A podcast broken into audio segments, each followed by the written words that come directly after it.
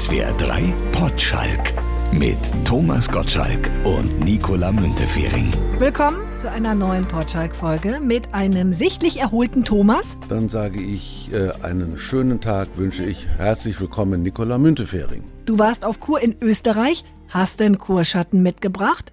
Den habe ich schon gehabt vorher. Also ich, der Gottschalk hat einen Schatten, das ist ja ein bekannter Satz. Aber ich habe tatsächlich es genossen. Ich habe diese Kur schon sehr oft gemacht. Ich habe das Gästebuch von diesem Kurhotel, da bin glaube ich, ich bin glaube ich elfmal drin und der Kohl zehnmal und habe dann ihn beim geschlagen? ich habe ihn geschlagen, ja, ich habe dann das Gästebuch geschrieben mit Kohl fang an mit Schalke auf, das ist der beste Kurverlauf, weil mir langsam nichts mehr einfällt. Das ist so eine, so eine gewohnheitsmäßige Sache, wo der Körper tatsächlich sich dran gewöhnen kann. Also beim ersten Mal erinnere ich mich, habe ich furchtbar gelitten. Also dieser Nahrungsentzug, der zu dieser Kur gehört, der ist furchtbar. Aber ich empfinde ihn nicht mehr als so grausam wie am Anfang. Man kann sich dran gewöhnen und es geht mir ganz gut. Und es sind auch ein paar Kilo hinterher weg. Man läuft jeden Tag zehn Kilometer, also ich ungefähr mit so Stöcken. Das ist etwas albern, immer an dieser Ache entlang. Das ist ein langweiliger Fluss und die Wanderstrecke ist schnurgerade und es begegnen einem lauter Menschen auf Fahrrädern, schwitzende Spaziergänger und irgendwelche Hundemenschen. Aber Oder Damen, ich hörte von Damen mit äh, Spazierstöcken, die auf dich zeigten und gesagt haben, sie sind mein Liebling. Das passiert mir immer. Da muss ich nicht zur Kur, um, um Damen äh, mit ihren Regenschirmen auf mich zeigen. Sie sind mein Liebling, noch schlimmer, sie waren mein Liebling. Was sagst du dann?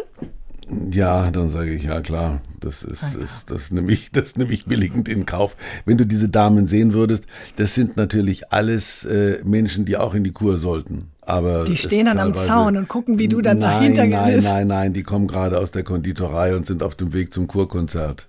Österreich ist ja auch in diesem Jahr ein Land, in das viele zum Urlaub fahren Es in Corona-Zeiten. Es ist wunderschön, das muss man wirklich sagen. Also ich habe mich ja hier so ein bisschen im Schwarzwald rangeschleimt, indem ich immer sage, wie schön das hier ist. Ist es auch. Aber dieses Österreich, also in der Ecke, wo ich war, zwischen Salzburg und, und dem Gasteiner Tal und die Gasteiner, also dieses Tal, wo ich da bin, die haben's leicht. Das ist so ein Kessel und die machen immer den Tunnel dicht. Also früher gab's da eine Bergstraße, im Krieg wurden die auch völlig vergessen, der ist aber lange her. Und was die Corona-Situation betraf, haben die einfach den Tunnel dicht gemacht für, für sechs Monate und da kam keiner rein und auch keiner raus. Aber die wollen gar nicht raus, was ich nicht nachvollziehen kann. Ja, aber viele können ja auch nicht so richtig raus in Corona-Zeiten. Deswegen gehen viele so eher in die Nähe, eben auch nach Österreich. Und was ja momentan unheimlich boomt, campen. Du findest kaum mehr noch ein Wohnmobil. Die Wohnwagen sind auch weg. Die Campingplätze sind auch ausgebucht, eben auch in Österreich. Lass mich raten, du hast Camping. Du wirst lachen, einer meiner ersten Urlaube war Campingurlaub in Griechenland in Kavala auf so einem Campingplatz.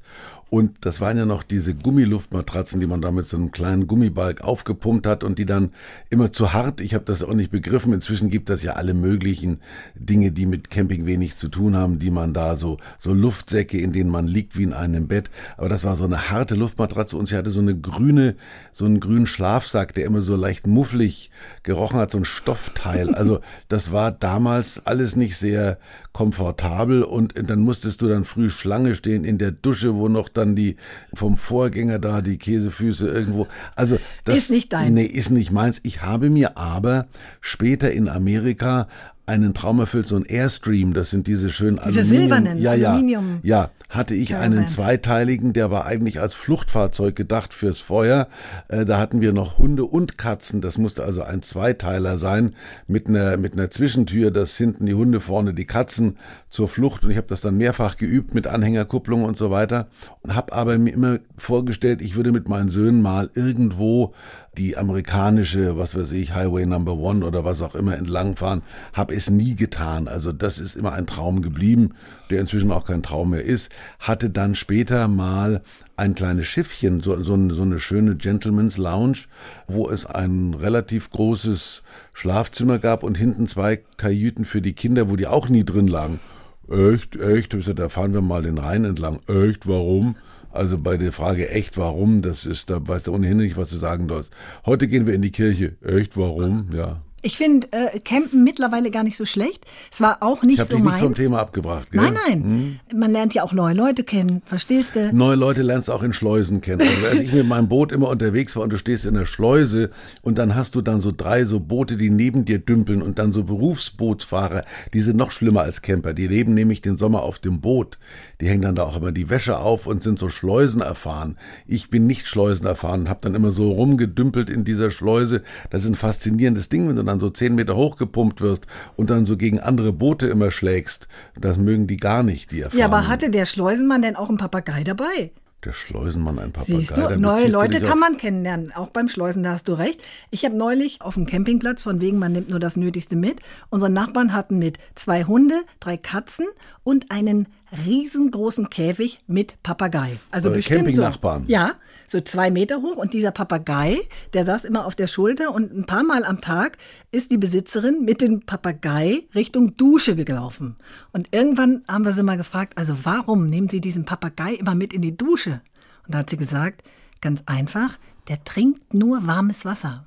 Und dann ist sie mit ihm praktisch duschen gegangen, damit der Papagei warmes Wasser trinken kann auf dem Campingplatz. Siehst du, bist einer der wenigen Menschen, die eine Erfahrung aus dem Campingurlaub mitgebracht hat. Mich hat mein Papagei so in den Finger gebissen, dass ich mit den Viechern nichts mehr zu tun haben möchte. Wem gehörte der? Keine Ahnung, das war Interessierter. Der macht nix. Wie hieß er? Weiß nicht, keine Ahnung. Ich habe irgendeine äh, Truppi-Frutti-Werbung machen müssen. Und das waren ja so Billigwerbung. Hinten stand einer mit einem blauen Plane, hat gewedelt, das war das Meer. Da hat man dann Rauschen eingeblendet. Und vorne saß ich im Liegestuhl in Köln im Studio und hatte einen geschissenen Papagei auf dem, auf dem Finger, der mich mehrfach gebissen hat. Die kann man ganz gut dressieren. Eine, Ja. eine Bekannte von uns hatte auch einen Papagei und der war darauf ähm, dressiert, dass wenn das Telefon klingelte und sie das Telefon abnahm, nach ungefähr einer Minute machte der aus dem Hintergrund, mhm, alles klar, danke, tschüss, mhm, ja, alles klar, danke, tschüss. Tja, Mensch, wenn So war gut, jedes ja, Telefonat relativ zügig Das ist beendet. nicht schlecht, aber ich mache den Papagei selber. Mach mal. Ja, nur, hm, danke, äh, sehr interessant, das war's, Dankeschön. Oh, mein Papagei, ich muss los, der will duschen. Siehst du, und wenn man so einen so einen- so einen super Wohnwagen hat, diese Airstreams, kann man den auch mitnehmen. Ich meine, ganz viele Leute in Hollywood haben genau diese Dinger und sind leidenschaftliche Camper. Dein alter Nein. Kumpel Will Smith zum Beispiel. Tatsächlich, ja, Ja. es gab da einen, einen Campingplatz dabei. Es gibt ja in, in, in Malibu gab es da so einen Camp, aber die haben ja mehr diese riesen Busse, diese, diese Fahrzeuge, wo du vorne drin sitzt und wo hinten dann, die leben ja teilweise in solchen Dingern, in diesen riesen Campern. Ich werde nie vergessen, aber das ist eine Geschichte, die weit wegführt.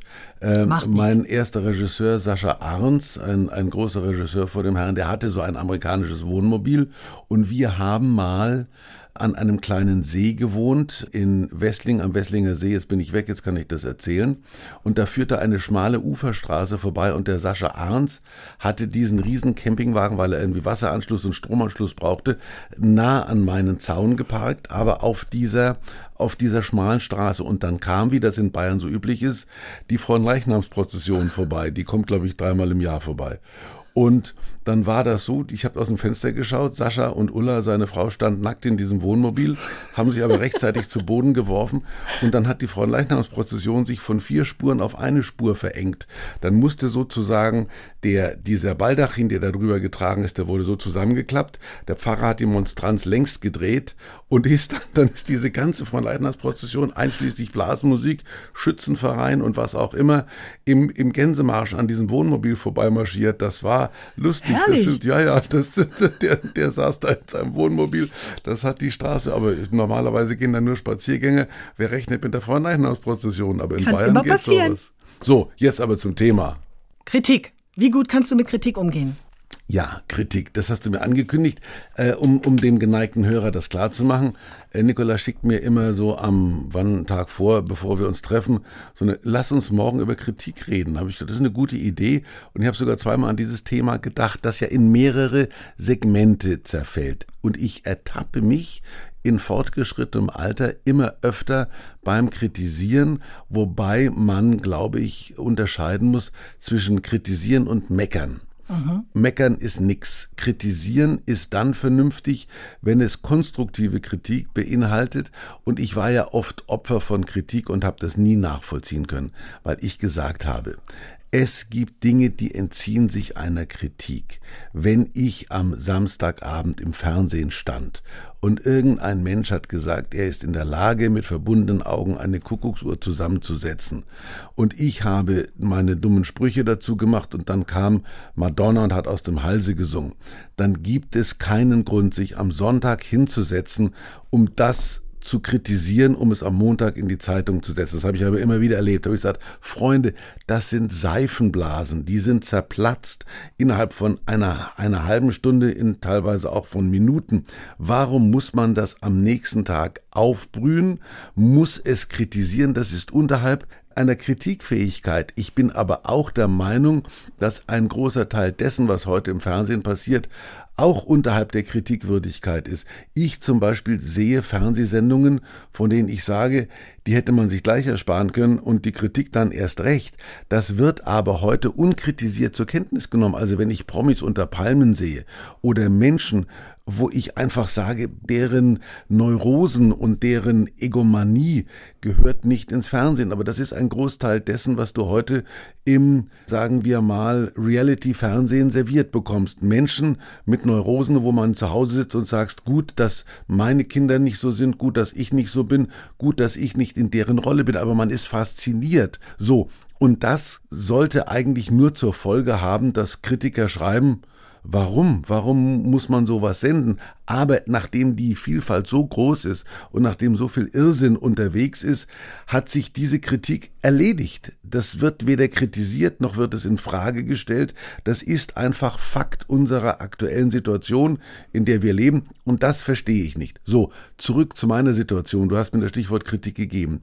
Ich merke jetzt auch schon gerade wieder, dass ich zusehends Dinge beklage, wo ich sage, warum ist das so? Das war doch früher mal anders, gerade in meinem Geschäft. Und ich wage es nicht, äh, mich außerhalb dessen zu bewegen als Kritiker, was ich verstehe. Also ich habe ja nun große Kritiker kennengelernt. Also Marcel Reich-Ranitzky war sicher einer der großen Literaturkritiker. Und äh, wenn du deren Kritiken liest, dann fühlst du dich dumm weil die natürlich intellektuelle Bereiche abdecken, die ich nie in meinem Leben erreicht habe. Wenn der also ein aktuelles Buch liest und es mit Thomas Mann oder mit, mit Walser vergleicht und Bücher zitiert, die ich nie gelesen habe und Schreibweisen, die ich nicht kenne, dann fühle ich mich dem, was ich da lese, nicht gewachsen, geschweige denn dem Buch, das da kritisiert wird. Geht mit Filmen mir oft genauso. Ich habe Filme gesehen und lese dann eine Kritik und denke, aus welcher Ecke kommt der, der das dann mit dem Film Noir vergleicht, der von Buñuel über Chabrol äh, und Polanski dann in irgendeiner Form sagen wir mal, Linien zieht, die ich überhaupt nicht gesehen habe, die ich nicht sehen wollte. Und man kann ja alles auf einer unterschiedlichen Ebene genießen. Ich kann eine Beethoven-Symphonie der Berliner Philharmoniker genießen, ohne zu wissen, ob da nun pastorale Klänge sind, ob da nun Volkslieder des 17. Jahrhunderts verarbeitet sind. Ich kann sagen, gefällt mir oder gefällt mir nicht. Und ich habe mir immer das Recht herausgenommen, Dinge so zu genießen, wie ich sie verstanden habe. Und Kritiker haben mich dann eher verwirrt, weil sie in diese Materie einsteigen mit einer Vorinformation und auch mit einer intellektuellen Überheblichkeit teilweise, die ich weder teilen kann noch teilen möchte. Da sprichst du jetzt von anderen Kritikern oder eben auch von, von dir in der Rolle des Kritikers. Aber wie gut kannst du Kritik über dich wegstecken? Die Sachen, die du liest über dich. Man findet, wenn man kritisiert wird, natürlich sich immer ungerecht behandelt, weil man mit einer anderen Attitüde an das rangeht, was man treibt als der Kritiker. Ich stelle auch das, was ich mache, nicht in irgendwelche Zusammenhänge. Ich sage mir immer noch, als Moderator äh, Gottschalk sehe ich neben dem Moderator XY immer noch gut aus. Das ist mein gutes Recht, mich da überlegen zu fühlen. Ein Kritiker muss das ja nicht unbedingt tun, vor allen Dingen nicht, wenn seine Mutter ein ergebener Fan von XY ist. Und ich habe eben immer festgestellt, es gibt keine Kritik, die nicht in irgendeiner Form vom zutiefst Menschlichen abhängt. Das sind Sympathien, das sind, sagen wir mal, Interessenlagen. Wenn jemand, und das sind leider oft Kritiker, selber ein verhinderter Musiker ist, ein verhinderter Fernsehmoderator, ein verhinderter Literat, dann wird er jedem den er kritisiert, kritisch begegnen im wahrsten Sinne des Wortes, indem er sagt, der kann das nicht in Anführungszeichen oder in Klammern, ich hätte es eventuell gekonnt, beziehungsweise ich hätte das ganz anders gemacht dann mach es in Gottes Namen. Es gibt, ich glaube sogar inzwischen im deutschen Staatsarchiv einen Brief, den ich mal dem Ranitzky geschrieben habe. Da hat mir irgendein Karasek dann geschrieben, ob dieser Brief, den ich vergessen habe, was da drin steht. Deswegen ist es unsinnig, dass ich es jetzt erzähle. Aber ich habe dem, dem Ranitzky, ich will nicht sagen Kontra gegeben, aber ich habe mal oder war es das Vorwort zu irgendeinem Buch? Es gab mal irgendein Buch, wo sich Menschen zu Ranitzky geäußert haben. Und da habe ich eben ihm beschrieben, dass er in einer Tiefe seine Haifischtätigkeit ausgeübt habe, die ich nie erreicht habe. Also der Ranitzky war mir wurscht. Mir ist zum Beispiel ein Literaturkritiker völlig wurscht, weil ich sage, der wildert in anderen Gewässern, in denen ich mich nicht bewege. Fernsehkritiker gibt es ja heute gar nicht mehr. Die Kritik hat sich im Wesentlichen erledigt. Bei mir war es ja damals so. Aber guckst du dir das an? Guckst nee. du dir nachher an, was über dich im Internet steht, was andere Leute drüber Internet sagen? Internet überhaupt nicht. Internet nehme ich nicht zur Kenntnis, weil Internet eine Geräuschkulisse ist. Da ist ja nur ein Rauschen. Und das Problem ist, dass ja damals zumindest man den Eindruck hatte, dass Leute sich mit dir beschäftigen, die was von der Materie verstehen. Es gab bei der AZ eine Kritikerin namens Ponky. Das war eine kluge Frau, deren Kritiken ich bis zu dem Zeitpunkt gerne gelesen habe, wo es mich selber betroffen hat. Wenn andere kritisiert werden, findest du meistens die Abwatsche gut. Wenn du selber das Opfer bist, sagst du so ein dummes Zeug. Und du weißt ja immer, dass du es anders gemeint hast. Vor allen Dingen hat mich immer geärgert, wenn man also mir zum Beispiel eine gewisse, ja, äh, Altherren-Mentalität im, im Sinne von Altherrenwitzen unterstellt hat. Das war aber eine 23-Jährige, die sich profilieren wollte, musste, die konnte das, was ich gemacht habe, nicht gut finden. Für dich habe ich es auch nicht gemacht. Also, weil Kritiker ja immer die Chance haben, wie jeder andere auch, entweder das Theater zu verlassen, den Kanal zu wechseln oder das Buch zuzuschlagen. Mhm. Sie tun es aber nicht. Sie fressen sich rein, ärgern sich immer mehr und am Ende kommt ihnen die Galle hoch und du musst dann damit leben. Sag ich, hau doch ab, ist ja nicht für dich gedacht. Aber welche Kritik hat dich vielleicht wirklich lange mal beschäftigt? Gar keine.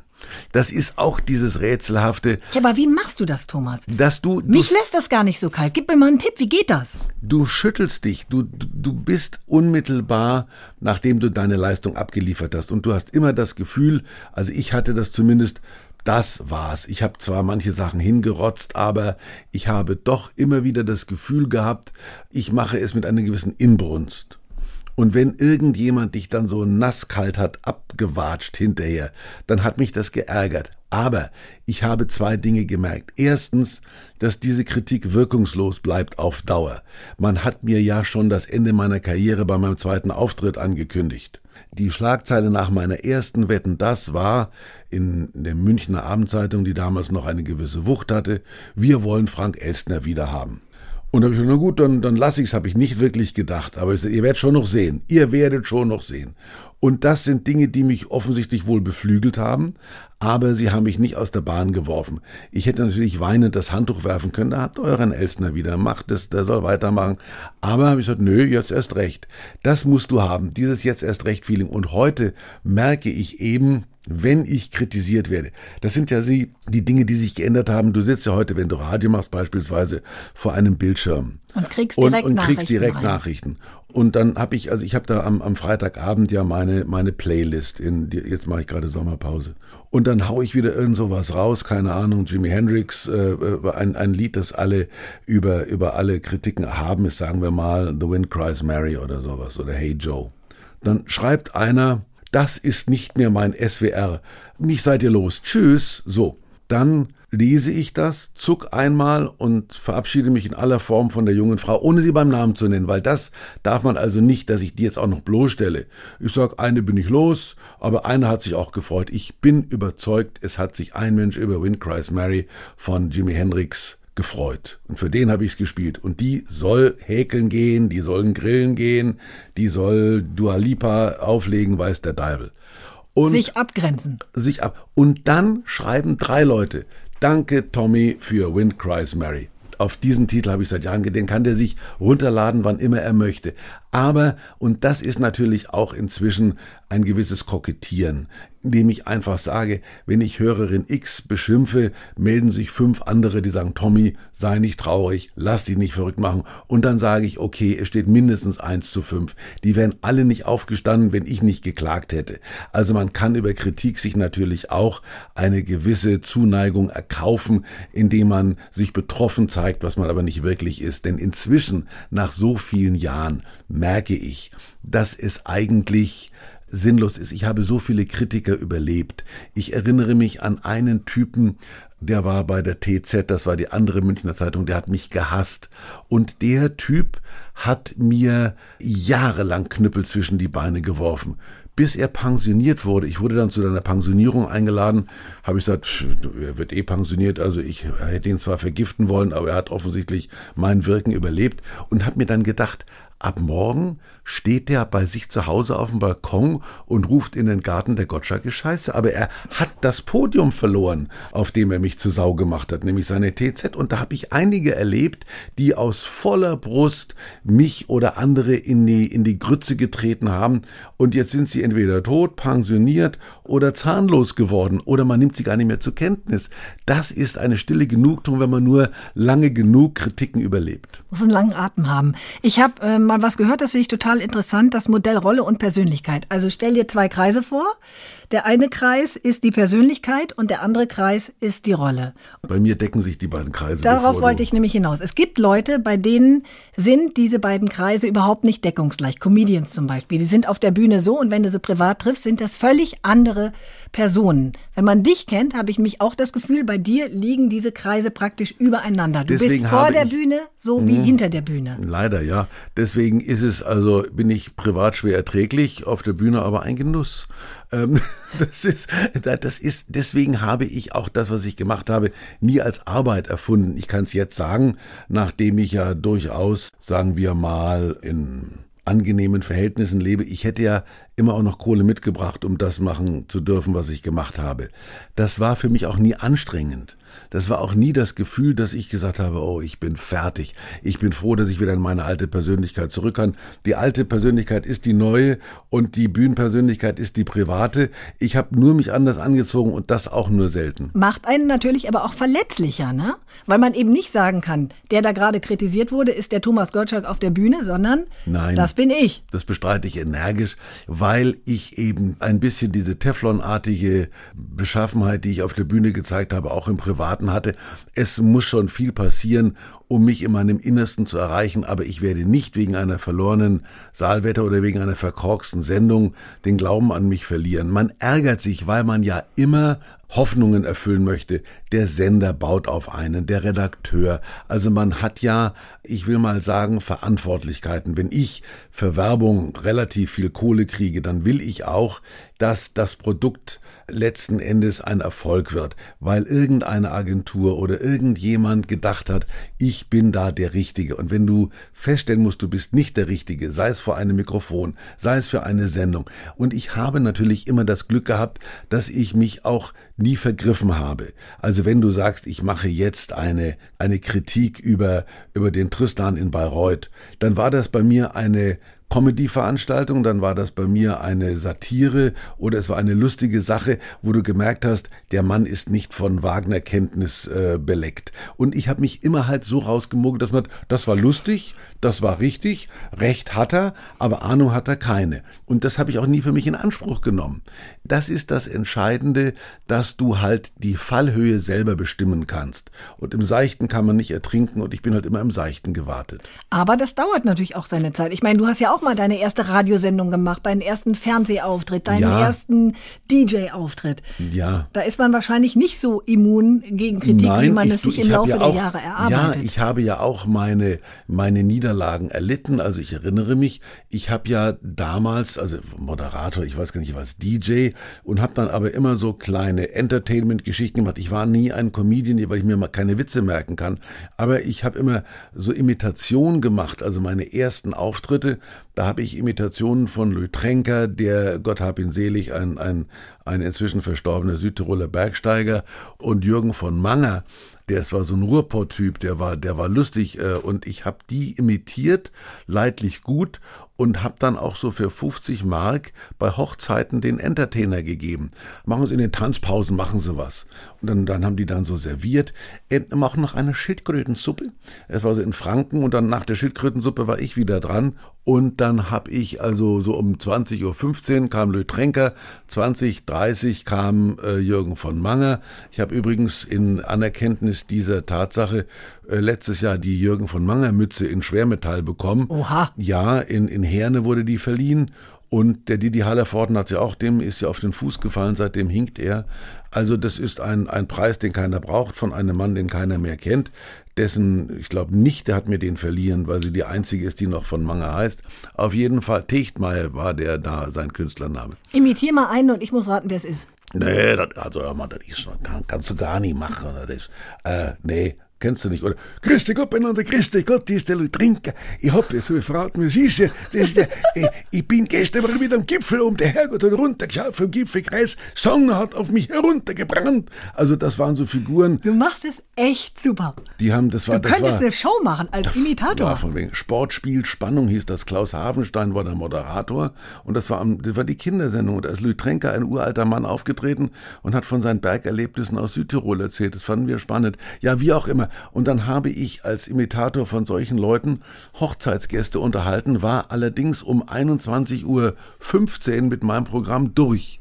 Um 21.30 Uhr habe ich dann bereits meinen Mathematiklehrer nachgemacht, den ich auch gut nachmachen Wie konnte, den aber keiner, was, vergessen, der Mann ist längst Asche, aber den habe ich dann nachgemacht und keiner kannte den, also waren auch die Lacher entsprechend äh, vereinzelt und dann hat man mich so um, um 21.50 Uhr in die Küche gebeten und hat gefragt, ob denn statt der ausgemachten 50 Mark 30 Mark auch okay sind, ich soll nach Hause gehen.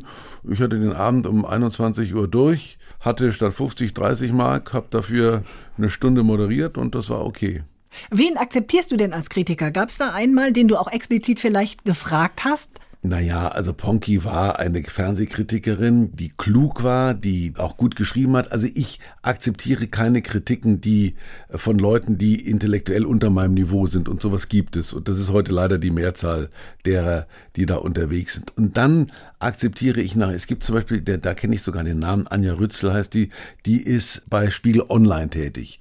Die ist eine erkennbare Genießerin des Trash-Fernsehens, schreibt sich da rein, aber du merkst genau, die nimmt ihre Kritik wichtiger als die Sendung, die sie kritisiert. Das ist also eine, die sich da ergeht in Wortformulierungen, in Wortschöpfungen und hier wedelt der äh, Schwanz mit dem Hund. Da ist also die Kritik ist im Wesentlichen gewichtiger als das, was kritisiert wird. Und da stimmt auch irgendwas nicht. Das verfehlt den Sinn von Kritik. Weil das, was da gemacht wird, nicht ernst zu nehmen ist. Ich kann also keine vernünftige Kritik zu Let's Dance schreiben. Ich kann sagen, da bewegen sich Menschen, die ich nicht kenne und auch nicht kennen muss, rhythmisch im Takt, der eine besser, der andere schlechter. Aber, und das ist ja leider das heute, was eine Rolle spielt. Wenn ich hingegen eine, ich weiß ja genau, ich war ja in LA im Opera Board, da gibt's bei der LA Times einen, einen Klassikkritiker, dessen Kritiken wurden tatsächlich vom ganzen Board als für wichtig erachtet für The Life of the Company. Also ob diese Inszenierung jetzt angekommen ist etc. Und ich habe ja, man glaubt es nicht, in LA beispielsweise in meinen frühen Jahren das Angebot einer Operninszenierung gehabt. Ich sollte Hänsel und Gretel von Humperdinck inszenieren an der LA Opera.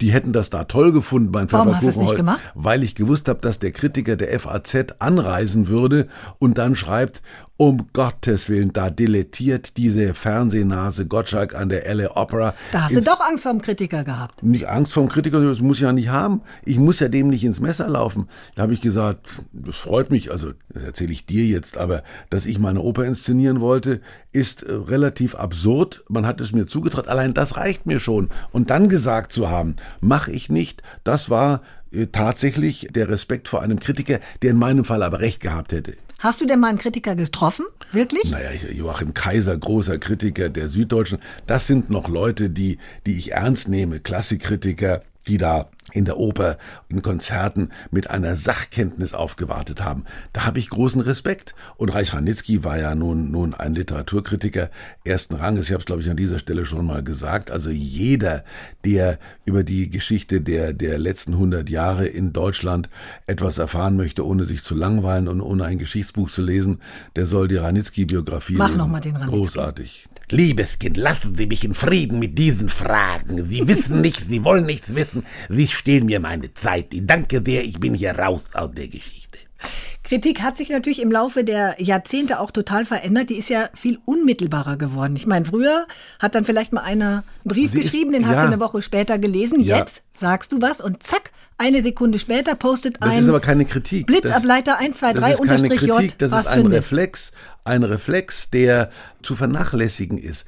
Kritik verstehe ich, dass jemand, der eine Ahnung von irgendetwas hat, nach Hause geht, nachdem er es zur Kenntnis genommen hat oder ein Buch gelesen hat, ein Theaterstück gesehen hat, eine Fernsehsendung gesehen hat, sich hinsetzt, reflektiert und aus seiner Gesamtkenntnis und aus dem Gesamtverständnis dieses gesamten Themenbereichs eine Meinung erzeugt, die er mindestens auf der gleichen äh, intellektuellen Ebene abliefert wie das, was dem vorausgegangen ist. Nachdem ich schon gesagt habe, dass eine Fernsehsendung wie Wetten das oder wie das, was ich abgeliefert hat, kein intellektuelles Niveau ist, kann es jeder. Nur, es tut heute leider auch jeder. Aber sie geben ihren Senf dazu, wie man so schön sagt. Das sind keine Reflexionen, das sind Reaktionen. Und die Reaktion, also ich habe, wenn ich meine Mutter nach Wetten das angerufen hat, hat die gesagt, Thomas, du sahst schlecht aus.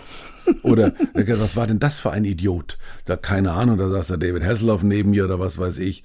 Und dann natürlich immer wie alle, sag mal, gibt es keine deutschen Künstler? Also die hätte sich am liebsten Udo Jürgens in jeder Ausgabe gewünscht. Ich wusste immer nicht, also wenn Elton John da war, gab es für mich nichts zu meckern.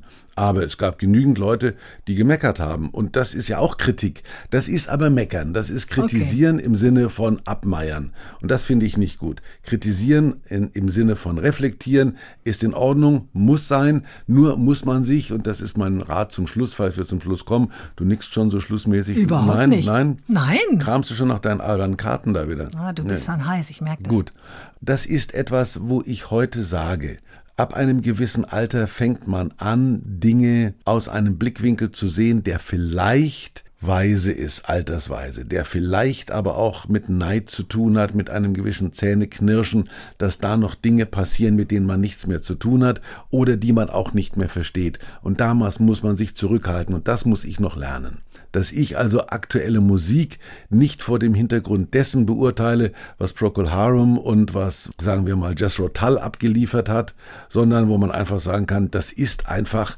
das, was heute gefragt ist. Und wenn irgendein DJ, der den, die eine Hand am Ohr hat und mit der anderen am Plattenteller rumdreht, heute Musik produziert, da sage ich, ich braucht das ein Mensch?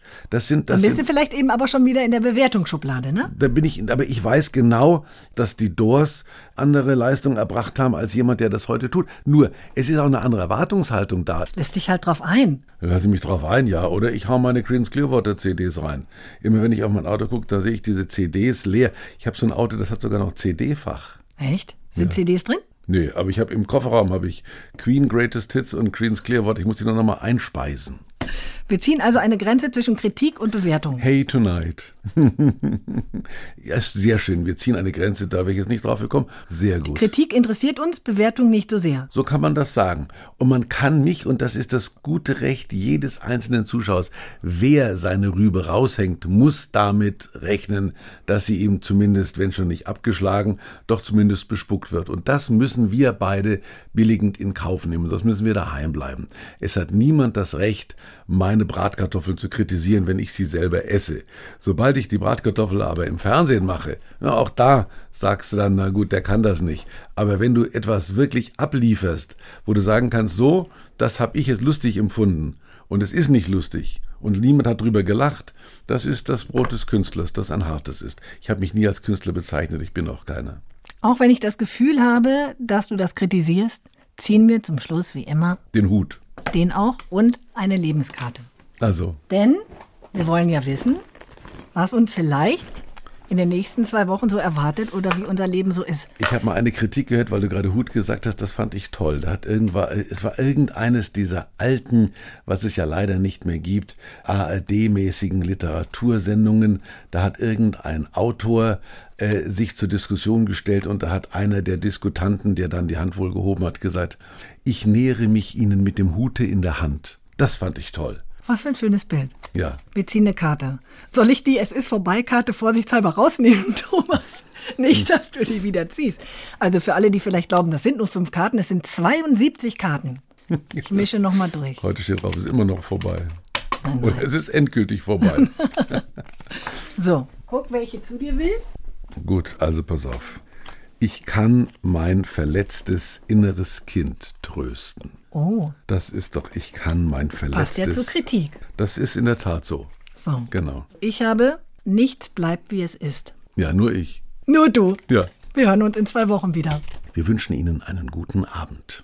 SWR 3 Potschalk. Eine neue Folge gibt es jeden zweiten Freitag ab 12. In der ARD Audiothek und überall, wo es Podcasts gibt.